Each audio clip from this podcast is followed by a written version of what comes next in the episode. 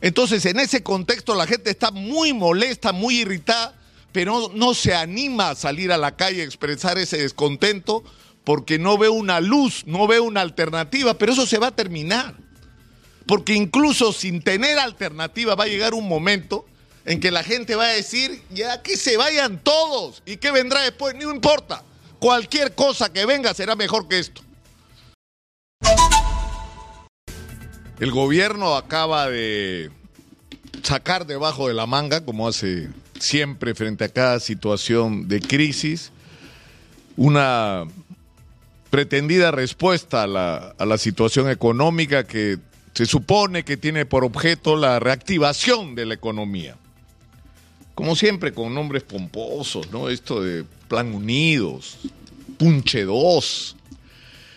Pero eh, parten además de hacer un, balance eh, absolutamente equívoco. O sea, tendrían que partir de reconocer que el ministro de Economía ha estado en otro país cuando se ha negado durante meses que estábamos, además de agobiados por la inflación, sobre todo en lo que se refiere a los productos básicos de la canasta familiar, que estábamos en recesión y que eso supone y tiene consecuencias en términos de las medidas económicas que hay que tomar. Si tenemos un ministro de Economía que está desenchufado de la realidad que viven los peruanos, ¿qué podemos esperar de iniciativas y decisiones políticas?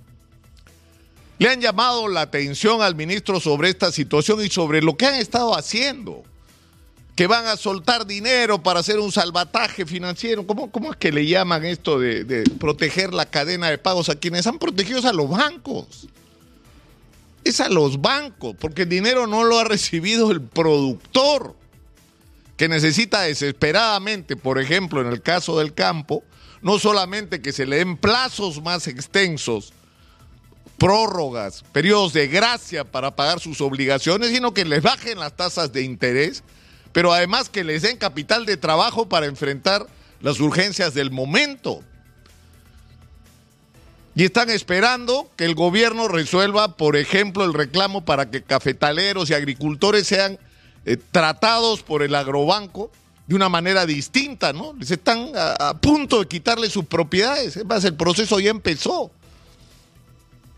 Entonces están en otra realidad. Entonces, si tú estás en otra realidad, o cuando hablan de la micro y pequeña empresa, vamos a aumentar a 15 mil millones, por favor, vayan a preguntar a los micro y pequeños empresarios si les ha llegado el dinero, si se han cumplido los compromisos de las compras estatales para la micro y pequeña empresa. ¿Por qué tendríamos que creer ahora que nos están diciendo más de lo mismo, que las cosas van a ser distintas?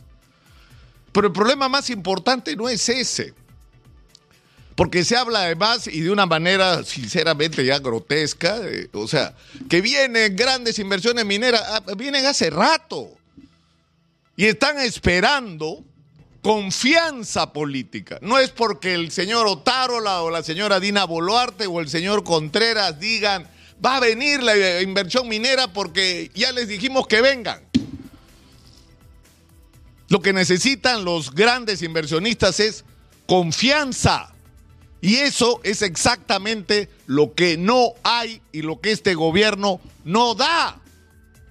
Porque no terminan de entender que el mensaje que tenemos que dar es que la crisis política está camino a terminar, porque en el Perú van a haber elecciones adelantadas con autoridades electorales cuyas decisiones van a ser acatadas por todo, no como ha ocurrido en las dos últimas elecciones, donde hemos entrado en trompo como país porque una señora no ha querido aceptar dos veces que perdió las elecciones. Y eso ha provocado que el Perú termine metido en aventuras y teniendo seis presidentes en seis años. Eso se tiene que terminar. Y eso tendría que ser el mensaje al mundo. Entramos a un gobierno de transición que se va y que va a adelantar las elecciones y que lo vamos a hacer bien y todo esto va a estar organizado alrededor de discutir un gran plan para el Perú para sacar al país adelante, para aprovechar las extraordinarias oportunidades que la vida nos ha puesto delante con el cobre, la plata, el, oro y no solamente el zinc, sino hasta el litio. Con la agricultura de exportación, con el turismo, con todo aquello, con la pesca que se puede que ya es y puede multiplicar los recursos y los ingresos del Estado peruano como ha ocurrido los últimos 25, 30 años y se han mal usado. Y que ahora los vamos a usar bien. Ese tiene que ser el mensaje para el mundo. O sea, estos señores pretenden quedarse hasta el 2026 en una situación que tiene un límite. Esta mañana Manuel Rosas llamaba la atención sobre un hecho significativo. Si la señora Dina Boluarte y el Congreso de la República con esos niveles insostenibles de impopularidad se mantienen en el gobierno y en el Congreso y en sus curules, es porque la sociedad está pasmada. La gente no está contenta, la gente está molesta por la situación económica, la gente está molesta en el sur y no solamente en el sur, porque la manera como se manejó una crisis política fue brutal y criminal. En diciembre y enero no debieron morir 60 personas en el Perú. Eso se pudo manejar de otra manera si se adelantaban las elecciones y se había un proceso de transición. Hubiera sido otra historia la que hubiéramos vivido. Pero se optó por la sangre y el fuego. Y por eso van a tener que pagar en su momento. Pero la gente en el sur sobre todo está muy molesta por esto, está herida. Pero además por la crisis de inseguridad que nos agobia, por la crisis económica en la que no salimos, por la inminencia del fenómeno del niño, que ya con lo que hemos vivido este año, ha dejado sobre todo al norte del Perú en una condición muy crítica y está afectando seriamente con la sequía a la mitad del país. Entonces, en ese contexto la gente está muy molesta, muy irritada, pero no, se anima a salir a la calle a expresar ese descontento porque no ve una luz, no ve una alternativa, pero eso se va a terminar.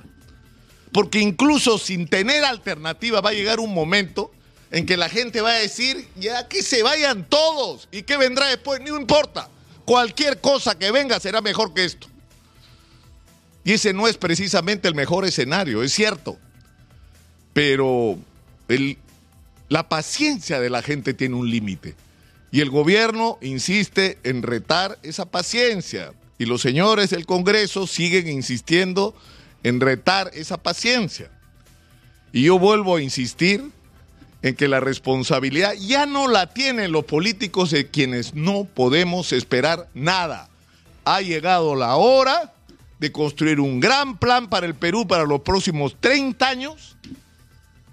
Ha llegado la hora en que la gente que no ha querido hacer política todos estos años y que ha estado construyendo países de donde estuvieran, se haga cargo de la conducción del país y se comprometan en hacer política y arrimar a todos estos ineficientes, corruptos que tanto daño le han hecho apoderándose del ejercicio de la política y del poder en el Perú.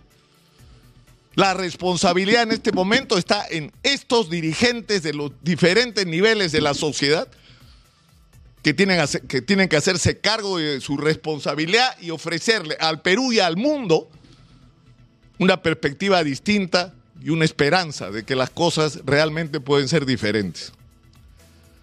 Igual vamos a, discutir y vamos a desmenuzar este, no sé cómo definirlo, este nuevo acto de magia del gobierno. Pero en fin, lo dejamos ahí por hoy. Soy Nicolás Lucar, esto es Hablemos Claro, estamos en Exitosa, la voz que integra al Perú.